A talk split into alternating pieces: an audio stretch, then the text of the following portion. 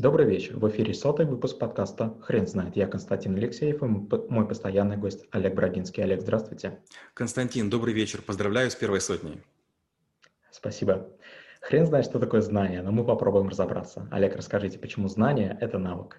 Мы напичкаем свою, свою голову разной информацией, фактами, событиями, датами и даже не сильно понимаем, зачем нам это нужно. Разрозненная информация – это скорее энциклопедичность, а знание – это привычка перерабатывать все, что есть, для того, чтобы строить как будто бы кирпичные стены из маленьких элементиков. Чем больше между собой увязанных источников информации, фактов, событий, тем сильнее знание. Знание характеризуется тем, что мы можем как будто бы сами в своей голове, имея строительный материал, сооружать новые конструкции знания.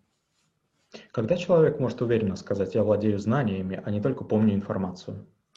Не знаю, Константин. Я все время к этому тяготею, но постоянно я нахожу людей, которые со знаниями работают лучше, чем я. Как правило, это ученые, иногда это лингвисты, семиоты, семантики, э, часто программисты или даже специалисты по базам знаний.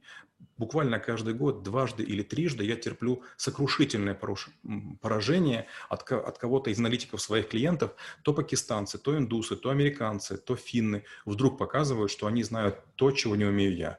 Я такой прихожу бодрый, веселый, гордой, гордой, а потом вдруг понимаю, что они молодцы. Я говорю, ребята, послушайте, вы большие молодцы, вы крутые, я у вас научился. Можно я буду это использовать? Он говорит, да, пожалуйста. Как эффективно получать знания? В первую очередь нужно понять, что не бывает знаний лишних. А мы совершаем серьезную ошибку, мы искажаем понятийную картину мира. Мы говорим, я буду читать только про химию или я буду читать только про историю. Так нельзя, нужно потреблять все знания, потому что в реальной жизни нам нужно знать и рецептуру лекарств, и как э, прокладываются маршруты в тайге, и из чего делаются, не знаю, сыры. Поэтому в реальной жизни нужно знать все обо всем. И большая ошибка – открывать жалюзи и смотреть на мир сквозь эти тонкие щелочки, через которые проникают буквально 2-3 журнала, 5-6 сайтов и, может быть, 2-3 э, новостных каких-нибудь э, канала. А как эффективно фильтровать информацию, которая в итоге проявляется как знание? Фильтровать ее не нужно. Дело в том, что это делает сам мозг. Ночью все, что мы не смогли прицепить к тому, что есть, оно выветривается. Надо просто пытаться не получать те знания, которые вам бесполезны. Например, если вы не занимаетесь грызунами, ну, наверное, не надо там, читать там, 20 книг про грызунов. И читать надо наиболее поверхностные вещи. То есть знания нужно получать от основ. Сначала конструктив, структура, а потом уже нюансы. Если вам интересен конструктив по любой причине, если вам полезна структура, вот тогда начитывайтесь. Если вы прочли какие-то базовые вещи и понимаете, нет, это сложно, интересно, интересно, мне это пока не нужно, ну, забудьте и структурой пока пользуйтесь. Придет время, этот дом достроите. Как часто нужно актуализировать свои знания? Константин, мир сегодня меняется ежедневно. Например, многие специалисты, которые не следят за тем, что делают их коллеги, они совершенно не понимают, что происходит. У меня была история, я выступал перед ассоциацией стоматологов, и я показал им, как китайский робот а, лечит зубы. Они были в шоке. На самом деле, понятно, там есть некое привлечение.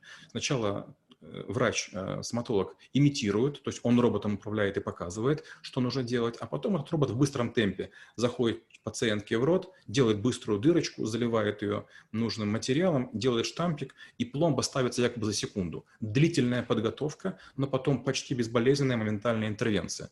И все такие, вау, как круто, это невероятно, у нас такого не будет. Ну как же не будет, это только начало. Какие ошибки распространены в этой области?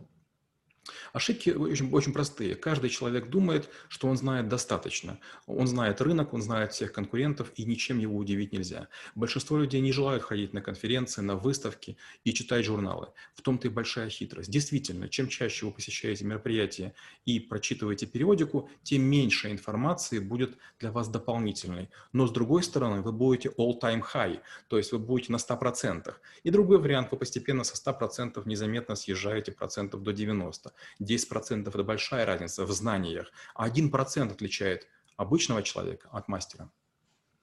Как вы преподаете навык в школе трэблшутеров?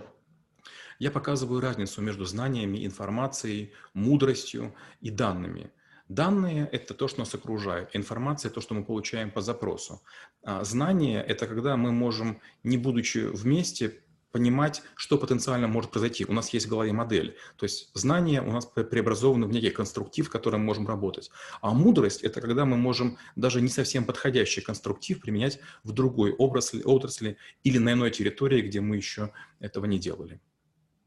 Олег, спасибо. Теперь на вопрос, что такое знание, будет трудно ответить. Хрен знает.